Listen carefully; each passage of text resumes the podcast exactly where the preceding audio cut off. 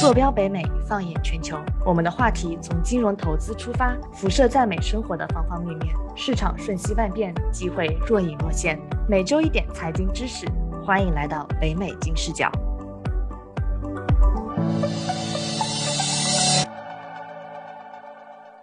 Hello，大家好，我是尽人事听天命，一切努力到刚刚好就躺平，等待好运降临，一夜暴富的 Brenda。大家好，我是在金融圈奋力研究实践九年，踩雷无数后拒绝一切无脑忽悠，无时无刻想要避坑的超理性消费者和投资者 Elaine。哎，Brenda，其实我这这两天看新闻啊，我看到说美国出了很多那种在啊幼儿园里边一些白人的孩子去欺负一些亚裔孩子的事情，因为前段时间不是 Asian hate 闹得很厉害嘛，我看到这种新这种新闻我都很心痛。啊，不知，但是应该国内好很多吧，是吧？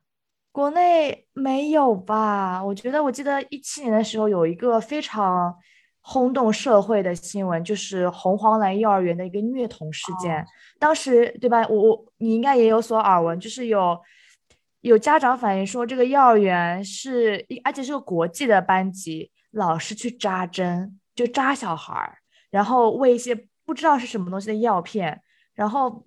这就很恐怖啊！就像我们上期节目跟 Joy 聊，就是家长愿意放心把孩子一天中二十四小时中的八个小时放在幼儿园或者托儿所里面，他肯定是希望说孩子 at least 是安全的。但是这样的新闻就会让我，我甚至不是一个家长，那我身边的家长的朋友是更加的揪心，会很痛苦，想说怎么会有这样的事情？整个社会也会非常的震惊，说孩子是祖国的花朵，为什么会有人？那这个安全问题到底要怎么样去保障？是真的太糟糕了，不仅是身体安全、心理安全各方面嘛，身心安全都是需要我们好好去关注的。那这次请到了凯斯国际的 Joy，跟我们来介绍一下如何选择一个合适的早教机构。Hello Joy，嗨，大家好，我是 Kids Kids Shadow Creek Ranch 的 Joy，很高兴再一次见到大家。对，欢迎回来。是 Joy，就其实像我们刚才所说的，我们想要再跟您聊一下，说呃，整个美国的早教市场目前的需求量到底是有多大啊？想具体想要了解下整个市场的盘子是怎么样的？您可以给我们介绍一下这个市场规模现在的情况吗？嗯，需求量是非常大，几乎每一个家庭都要需要，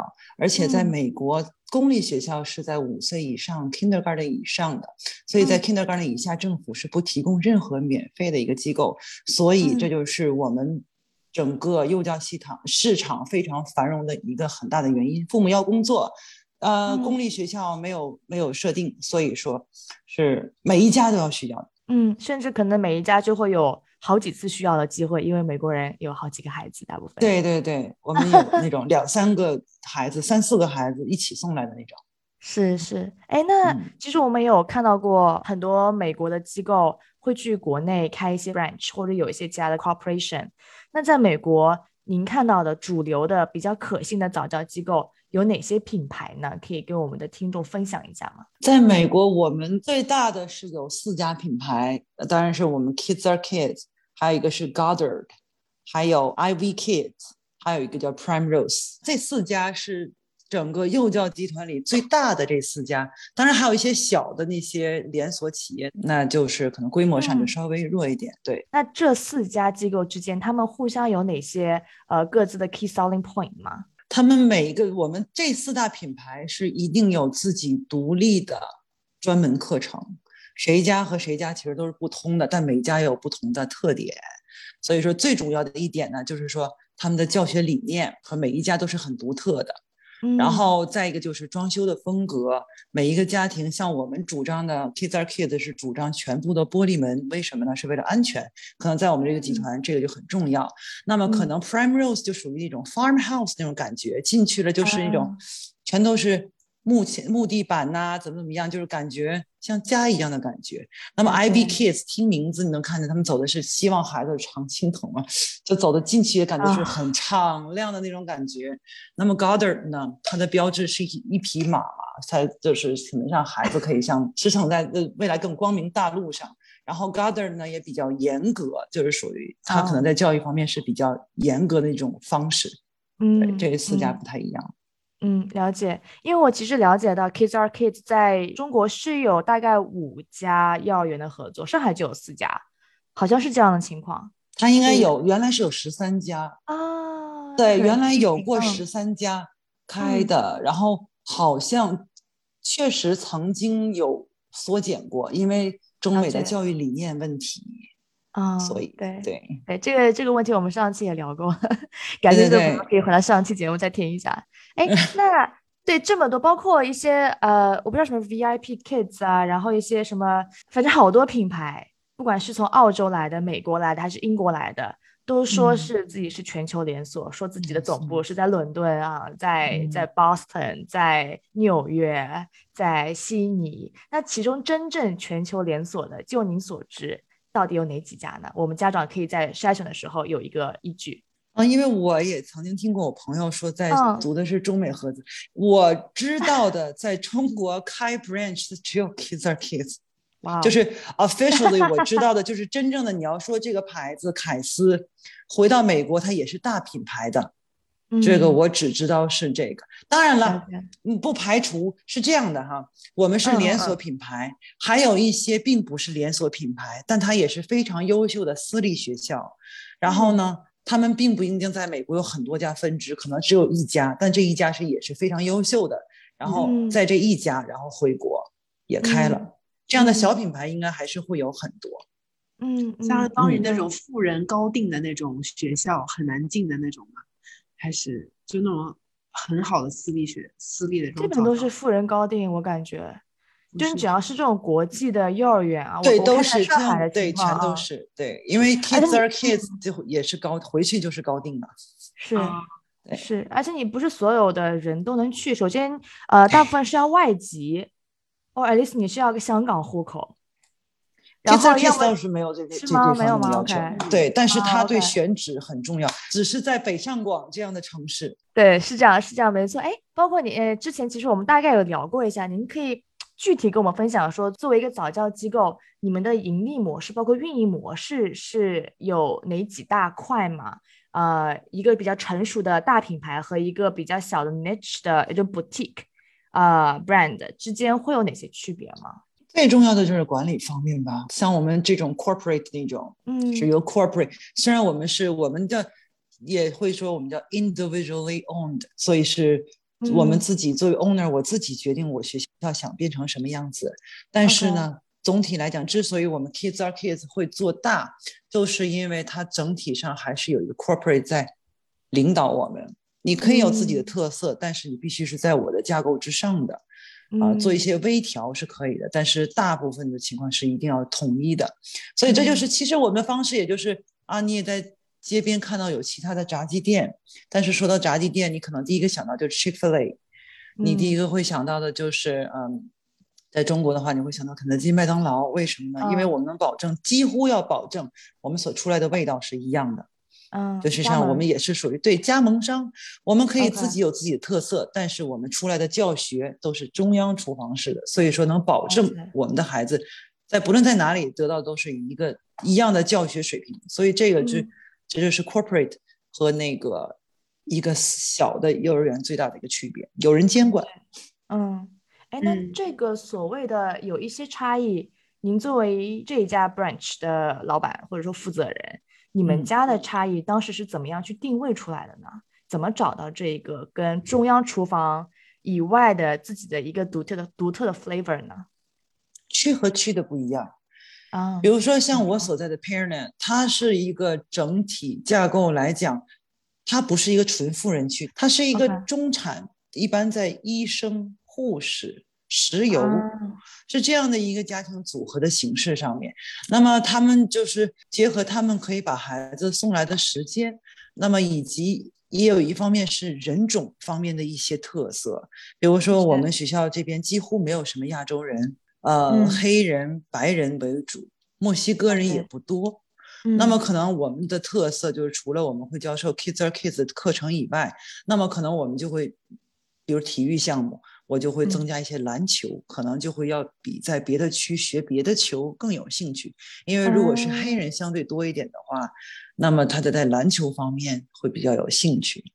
嗯，了解了。其实对就是呃一些偏好的问题，根据你对偏好所在地的 demo 的一些特点去做一些偏好的划分。了解了解，嗯。那这些早教机构之间的竞争激烈吗？就你刚刚提的这四个四个机构，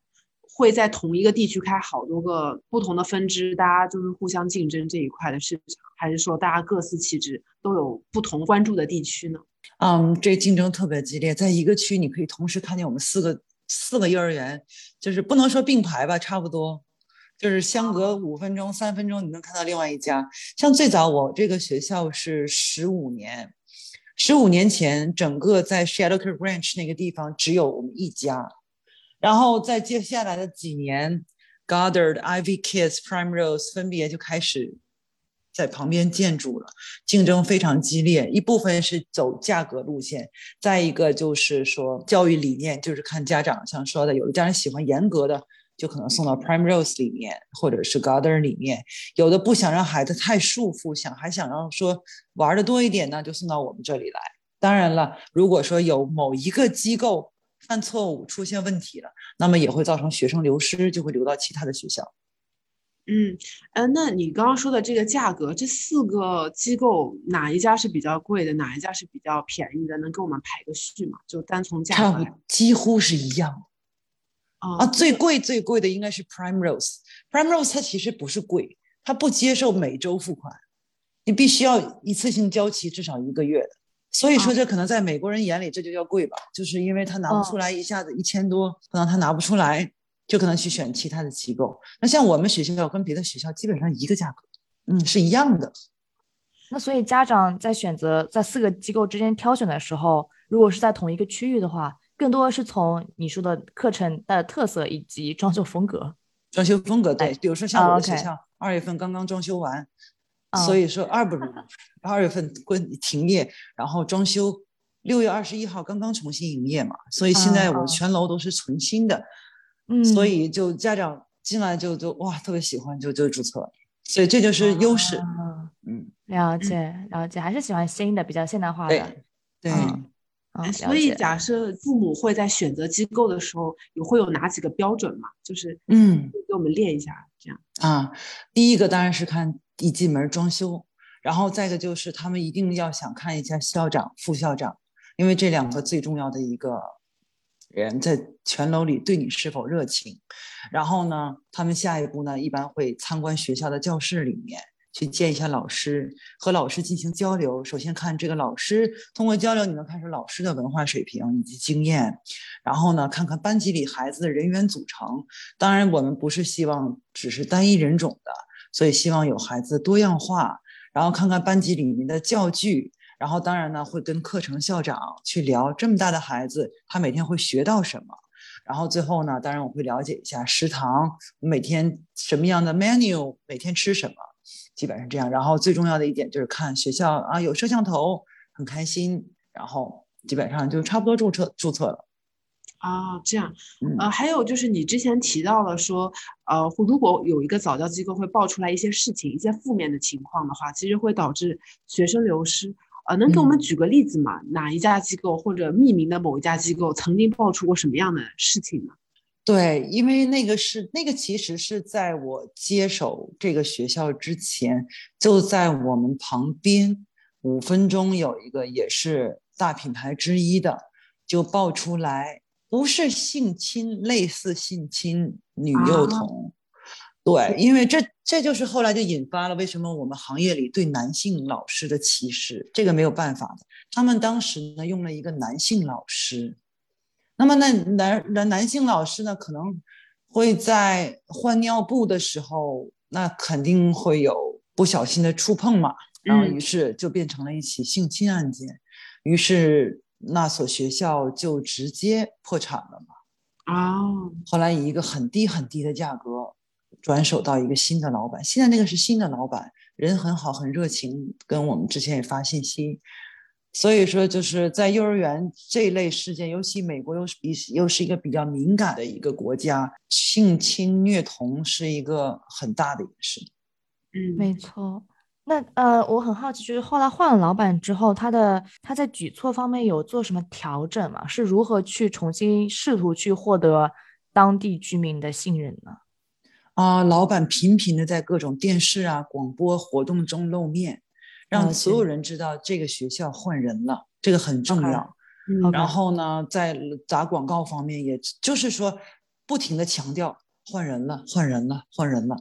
然后嗯让学校重新装修，要给大家一个就是焕然一新的感觉。他们家现嗯在的生源已经非常好了。OK，嗯，这个事儿之外，还有别的有一些比较常见的事例吗？虐童，呃嗯，因为我们都是归，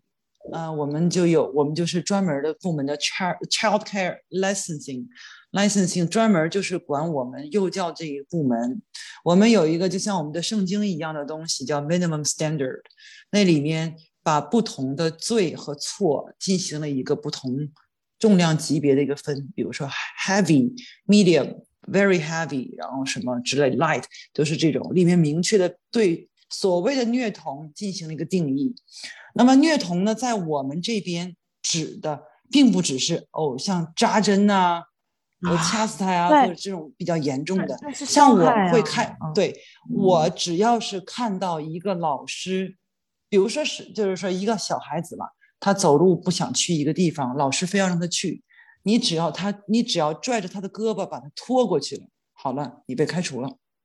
啊，因为在美国，啊这个就叫做已经叫虐童了。你是不啊可以拽孩子，比如说，你可以想象到，就是说，比如家长也会啊，孩子实在是嗯在地上打滚啊，我给他拖过去，这已经犯法了。所以啊说，在这边你要是说虐童的话，我们可以小到这种情况下就叫虐童。那么如果被政府弄到的话，我们的执照，我们政府会派来人进行调查，然后你的执照可能就会有受到影响。嗯那我们像开头提过那种种族歧视的问题，呃，嗯比较常见吗？还是不常见，但是呢，因为什么呢？在至少是像我是崇尚一个学校一定要多样化的人，因为我本身就是一个 minority 嘛，我又不是白人嘛，嗯，所以说我本身就是一个少数族裔。那么当我接手这个学校之后，我就特别重视这个学校。啊、像我的校长是黑人，我的前台是白人，老师是有黑人有白人呢，对不对？然后嗯，老师有墨西哥人。那么在招生方面的时候呢，我们也是是尽可能的做到人种方面的平衡，就是让孩子从小习惯了和不同族裔的人生活在一起，然后他从小就知道，OK，他当他见到少数族裔的时候，他不会觉得啊，你跟我不是一起的。然后再就是上课的时候，我们要经常进行进行一些啊、叫 multicultural night，我们嗯要鼓励多元化的文文化。你可以穿着唐装，你可以穿着你们非洲的那样的服装，你可以穿着你们白人的西装，对然后我们举行一个 party，然后大家孩子们自己介绍自己。当然在，在很不很遗憾的是，在三个月前吧，凯斯就发生了一个很不幸的种族歧视问题。嗯，就是在他们乔治亚州，乔治亚州其实是一个黑人比较多的州，但是不知道为什么那个白人老师被家长在，因为我们提供监控录像，在监控录像中发现了老师中午分饭不给那个黑人小孩分，啊，给白人小孩分饭，那个黑人小孩不给饭吃，然后被家长在摄像头发现了，所以于是就告到了我们总集团，以及上了当地的新闻，进行了一个虐童的这么一个，就当然也叫虐童嘛，因为你没给人饭吃嘛，是啊，就是对这样包括种族歧视啊、虐童这样一个很不好的一个负面新闻。嗯。于是整个集团当场开除了那个学校的 owner，嗯嗯。然后之后整个学校由总集团回收，重新管理，然后集嗯。团所有人对我们所有 owner 进行了书面的警告和通知，通警就是提醒吧，不是警告，提醒我们所有人一定要注意 diversity，不可以再分成这样，一旦发现的话是要负一些法律责任的，不只是开除或要告你，因为在我们的 franchise agreement 里面已经写的很清楚的。所以说这个东西在美国存在吗？是有存在，但是频率还真的没有那么大。嗯，但是也是跟个别老师的素质有关。嗯，其实听到这些事情都非常心痛，我真的站在那个黑人小孩的父母的角度，我把孩子送过来，你孩子你的老师不负责任，我也没有办站在管理者角度，我也没有办法控制这个老师做这个事儿。站在孩子的角度，那更不用说了，为什么老师不给我饭吃？但是这个事情无论如何，它已经实实在在的发生了。无论后续做什么事情，孩子就是我觉得心里肯定是会受到创伤的吧，不然不会闹到这个地步。那么在呃早教机构在处理这种。虐待、虐童事件，或者是歧视啊，或者是性侵等等方面这种事情的预防措施来讲，你们会怎么样特别的去处理、去预防这件事情发生呢？而不是说等到这个事儿发生了以后，我们怎么去补救、怎么去纠责？其实这个是很重要的啊。没错，有一套什么样的机制吗？不管是筛选老师也好，还是呃平时的培训，怎样去监管？对。首先，我们在招聘上就尽量的不聘男老师，或者不是尽量，就是绝对不聘男老师。如果聘男老师的话，可能也会把他安排在 after school，就是 gym 那边，就是都 deal 的都是小学生嘛。首先也不需要你换尿布，那也不需要有一些过多亲密的接触。你是，毕竟有的时候男老师的优势是在他比较有体力。陪孩子大一点的孩子去外面玩，所以说我们招聘的时候就已经杜绝，就是不要聘男老师，就是这比较敏感的一个性别。第二就是不停的校领导这一天，无论是正校长、副校长还是我们的那个前台，不停的就在教室里面，还有课程校长、课程校主，这这五个人不停的校学校里溜达，每个教室每天不定期的这个老师就是一定要领导们就一定要去。监视老师，并不是不信任老师，他要总觉得 OK，不一定什么时候我领导就来了，他就会紧张，他尽可能的不做这个事情。那么呢，这个是一个很好的一个，然后再一个，就算你不去的时候，你我们校领导会打开摄像头就看着你。嗯，然后另外一方面呢，就是讲到一个背景，很多时候老师为什么虐童的原因，那老师很多时候虐童，除了他人坏，他变态，这个当然是有可能的，对不对？嗯。但是很不幸的就是说，很多时候老师虐童是因为太累了啊。你仔细想一想，你自己家里有一个两个孩子，他们他们的能力、他们的精力是无限的，但是你大人会累的。你自己看自己孩子都会有的时候，你都会烦死了，你走开。嗯，那是你的自己的孩子，但更何况这个人跟你没有血缘关系，你只是为了钱，你要照顾他。你可以忍他一时，但是如果有些孩子特别过分的情况下的时候，老师的精神是会崩溃的。而且他不是，你要知道，他不是看一个孩子、两个孩子，他看十个孩子。如果十个调皮捣蛋的孩子在你面前，屋子里满满的全都是垃圾，扔到哪里都是，你既要教他们读书，又要陪他们玩，还要照顾他们饮食起居，还要收拾卫生，这一个人的工作压力太大了。那么，为了避免他们到精神崩溃的边缘，那么我们作为学校。就是会多多的走进去，去跟你聊聊天呢，放松一下心情，换个话题。或者如果说是在经济方面，比如说你今天很累的，比如说我会，比如说哎，今天不开心了啊，那我中午请你吃个饭吧。你但你没有时间去饭店，我可以给你打包，让你开心一下。嗯，然后呢，或者是如果你真的崩溃到不行了，你要哭，你要闹，这老师真的是要受不了了。老师给我们前台打电话说啊，Miss Right，我要疯了，你让我出去五分钟。我喘个气儿，然后老师可以出去 step out，去去外面，你去买一瓶咖啡啊，whatever，你就换一下心情再回来。这样当他回来的时候，他心情好了，就不会发生这种事情。是我之前没有想过，我不知道野雷你有想过吗？我觉得你们这个预防处理的措施比我想象当中的要好，因为你们是找到了这个事情发生的根源的原因，然后去从根上解决这个问题。问题是。这个老师他的心里是有一些啊问题，或者有一些不舒服的。如果这样做能够预防，真的很好。Brenda，你觉得国内会有这样的情况吗？国内就是其实真的是这样，就包括我刚才讲的，我面对我偶尔见一下我侄子这样一个熊孩子，我都快疯了。我难以想象，如果我一天要面对十个熊孩子八个小时，我可能要打人。我可能要打自己，我觉得我应该忍不下来。我觉得这个职业还是非常非常难的，就是不是每一份工作都有自己的难处，所以有的时候我们的确也要有一定的理解。当是那种特别恶性的性质的那种虐待性侵，我们完全不可以去忍受。那可能有的时候家长也要给老师一点点的宽容度，这是可能我们之前会去忽略的一个点。对，说的很好。嗯，真的。嗯，是。对，那我们话题先拉回来，很沉重一个话题。那除了这种 就是心理的健康，因为在疫情下嘛，像你之前也提到过了，呃，之前也有很多新闻说把孩子送去学校、送去这个教育机构之后，这种疫情呃更快的扩散，特别是孩子很容易传播给父母等等的。那在疫情下，早教机构会不会做一些特别的预防处理的措施呢？会的，很遗憾，在新冠期间，确实是对整个幼教市场特别大的冲击。这也是我们作为一个幼教的机构从业者吧，也是无能为力的。在我们能力范围内呢，首先整个疫情期间都是由我全程给所有的教职员工提供医用口罩。虽然美国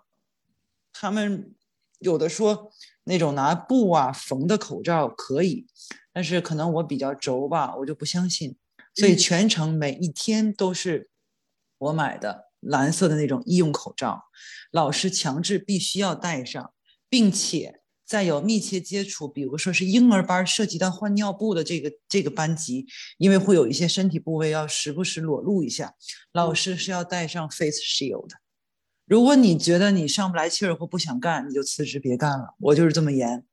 每一天必须要就是按照我的要求，口罩、face shield，然后每本来我们日常就强制换一个孩子尿不湿就要消毒一次，换一个消毒一，换一个消毒一个。那么在疫情期间，不只是每天在日常中，比如说餐桌啊、各个玩具要每天定期每天都消毒以外，然后我们每天晚上。又加了一个全楼叫 disinfecting 消毒，和每个月再来一次大的全楼喷射式消毒，所以就是你就一天不停的在消毒中度过，尽可能杜绝。嗯嗯，好的，这就是我能做到的。嗯，其实已经很好了，真的是呃，能做的基本上基本上都做了。但我其实还有个追问问题，追问的问题啊，就是您刚才说，呃，如果这个老师不想干了，他就别干了。这个给我的感觉好像就是早教的教师的 supply 是源源不 源源不断的吗？这个教职人员是说这个资质过关的是非常好找的吗？对，您看到是怎样情况呢？在美国可以实话实说，嗯，你只是需要高中毕业就可以了啊。哦，所以说这个当然了，作为好的教育机构呢，它的最低标准呢是要高中毕业。那么像我招聘的时候，肯定不是说你是个高中生就来了，那么我一定会选，就算你只有高中文凭，但是希望年龄稍微成熟一点的，因为一个是成熟一点的女性耐心会比较强，再一个你可以没有学历，但是你要有经验，我会看你的简历。然后会给你的前雇主打电话，再就是像现在此时此刻我在招聘的，我的要求就是不是高中生就可以，你要有 CDA，是我们的一个执照，叫 Child Care 呃 Development Associate，是一个我们幼教的一个执照。嗯，那么这个执照呢，就可以证明你不仅是有幼教学位，而且是你经过一定 training 的。所以这样现在提高标准了就比较难，但还是会有。了解，但是为了为了 quality 嘛，我不能说是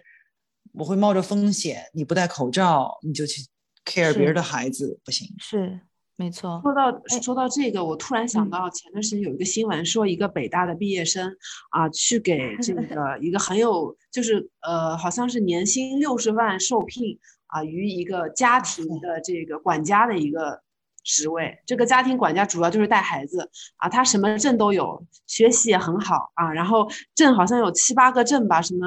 啊，包括什么早教资格证什么也都有，就在国内。我就在，我也我也挺不知道怎么说这个事儿的，就是感觉会不会有一些 over branding，因为我总觉得早教和早教课还是不一样的，就父母应该会起到比这些机构更重要的作用才对。Brenda，你怎么想？是，就像之前 Joy 在第一期节目里面也提到嘛，就是老师是起起一个，包括机构也也只是起一个引路人的角色，更多的很多的细节工作还是需要家人啊，在家庭的环境中去进行延续的。那其实，在家庭教育中，作为父母，究竟应该怎么样更好的去引导孩子，怎么样去真正的帮助他们快乐成长，让他们呃德智体美各个层面都得到正确的发展，这个可能是一个更大的课题了。我不知道说 Joy 对我们呃对于我们听众有什么样的建议吗？嗯，希望家长在有了孩子之后呢，尽快的调整自己的角色，很多时候要多跟自己的老师。孩子的老师去多交流，而且在自己的言行方面呢，要更加注意，因为你的一言一行，小孩子都是像录像和录音一样，他们就是你的影子。你做的更好，反而比我们老师做的好更重要。你做的好，孩子就会好。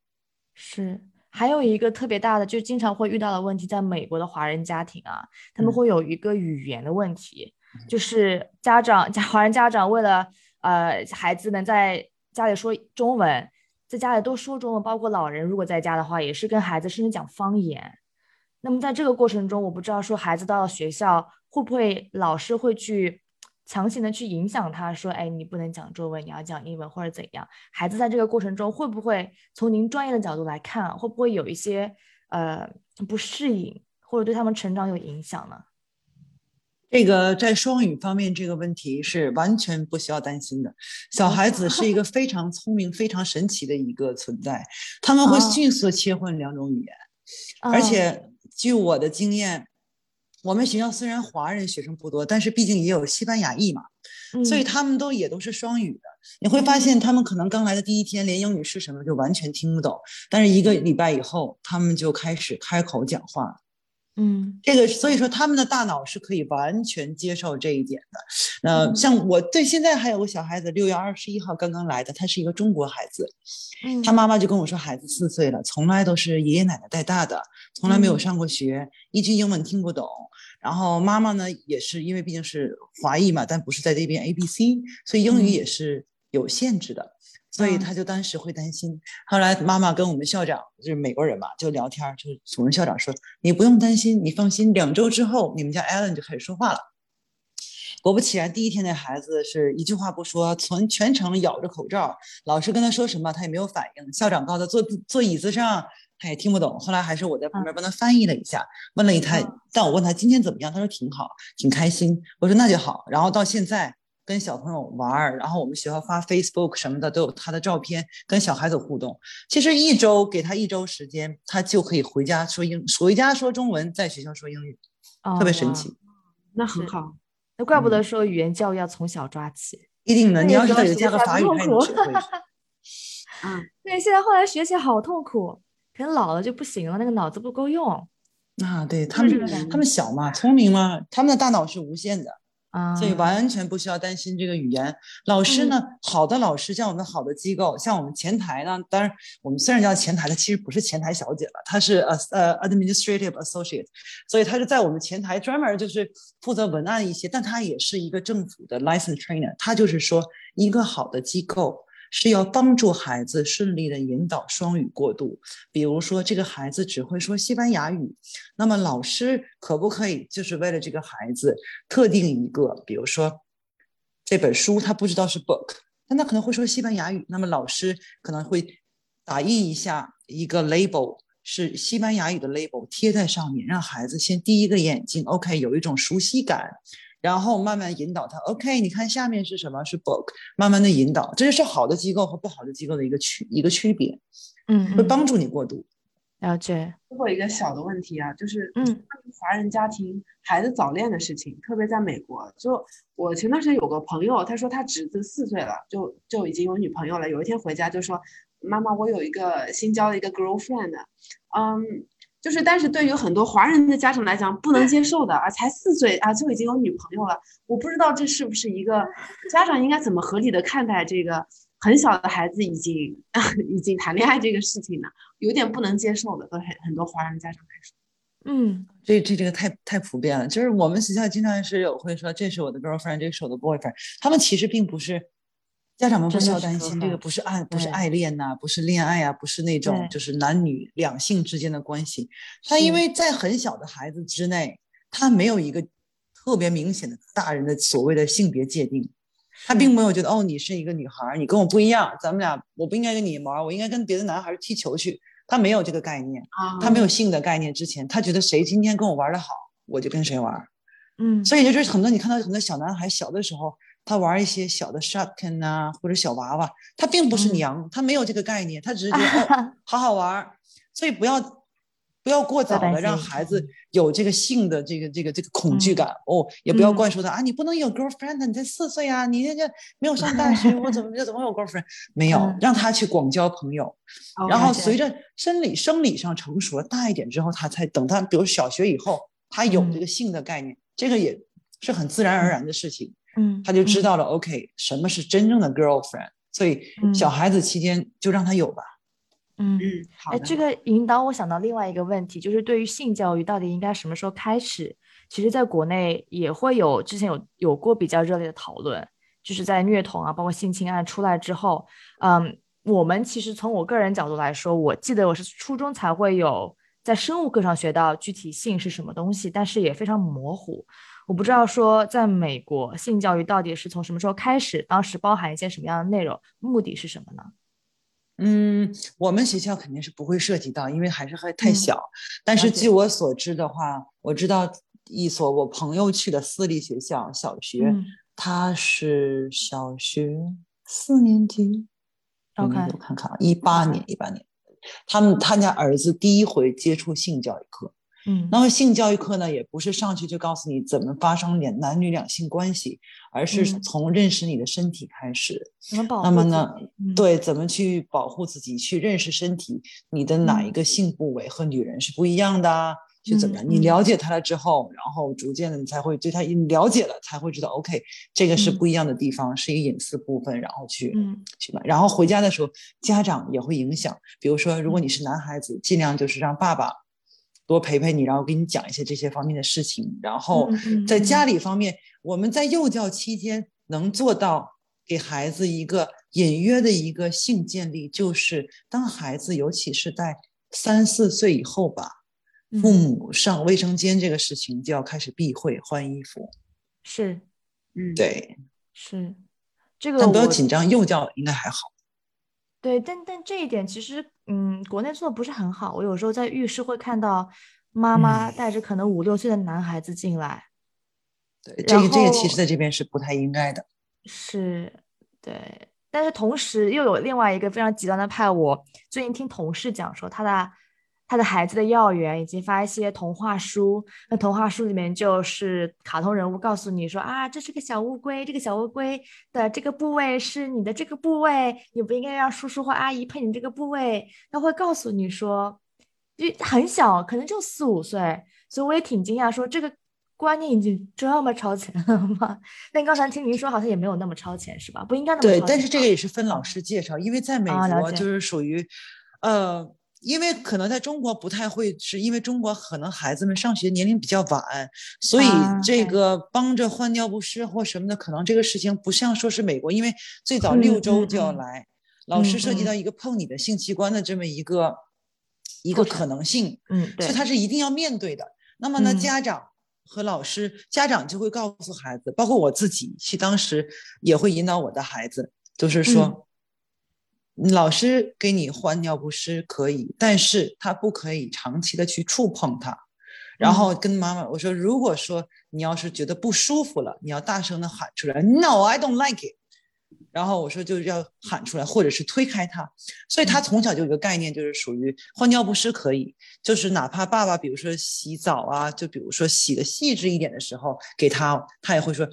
No。所以这个观念是很好的。那然后我们上学之后呢？比如说，像我们在 Pre K，在 Pre K 的时候啊，我们就开始玩人体拼图，但那并不是为了性，就是说认识你的人体拼图。你要知道这些器官呐，你的人体就是一个那样的拼图，你就知道 OK，这个器官是这个器官。然后当然会有男女版，你会知道男生版和女生版。OK，在那个地方它是不一样的，就是会有一些输入。嗯，有意思。哇，没想到还聊到这样的细致的话题。对我们今天也花了挺久啊，跟 Joy 又非常详细的聊了，深入的聊了，说美国的早教市场现在是一个什么样的规呃现在是个什么样的规模啊？包括主要的 player 是哪些？家长在选择合适的机构的时候，主要的顾虑和 concern，它的标准是哪些？包括在国内，如果你看到一些所谓的国际知名品牌，你可能要注意一下，要多做一些 research。那另外一块，我们也和 Joy 去讨论了一下，说啊安全问题。那不管是呃疫情下的一些身呃身体的健康问题，还是说一些孩子在发展过程中，不管是歧视也好啊，还是说虐虐待也好，嗯，对他们的身心造成的的影响，我们要怎么样作为一个机构，采取怎样的措施去进行最大程度的预防，是吧？那最后我们也跟 Joy 很好的非常。有意思的探讨了，说家长在这个过程中要起到怎样的角色，甚至说一个可能会很少人、很多人会忽略的性教育问题，但现在在国内也慢慢，包括在美国华人家庭中慢慢开始重视起来了。性教育到底是应该从什么阶段开始？我们要在这个过程中作为家长起到一个怎样的角色？我们再次感谢 Joy 的时间。那 Joy 最后还有什么想要跟我们的听众啊分享的吗？嗯，谢谢大家。希望大家在孩子成长的过程中都可以有一个很愉快的经历。是，这是非常美好的祝愿。但是，希望你在被他被他气到的时候，也可以心平气和，回忆一下自己当时气他气自己爸妈的时候，想说啊，天道轮回，终于轮到我了。跟金视角聊人生，感谢您的收听。请在各大播放平台和公众号上搜索“金视角”，订阅我们的栏目吧。金融的金，事件的事，角度的角，一键三连，从我做起。我们下期再聊。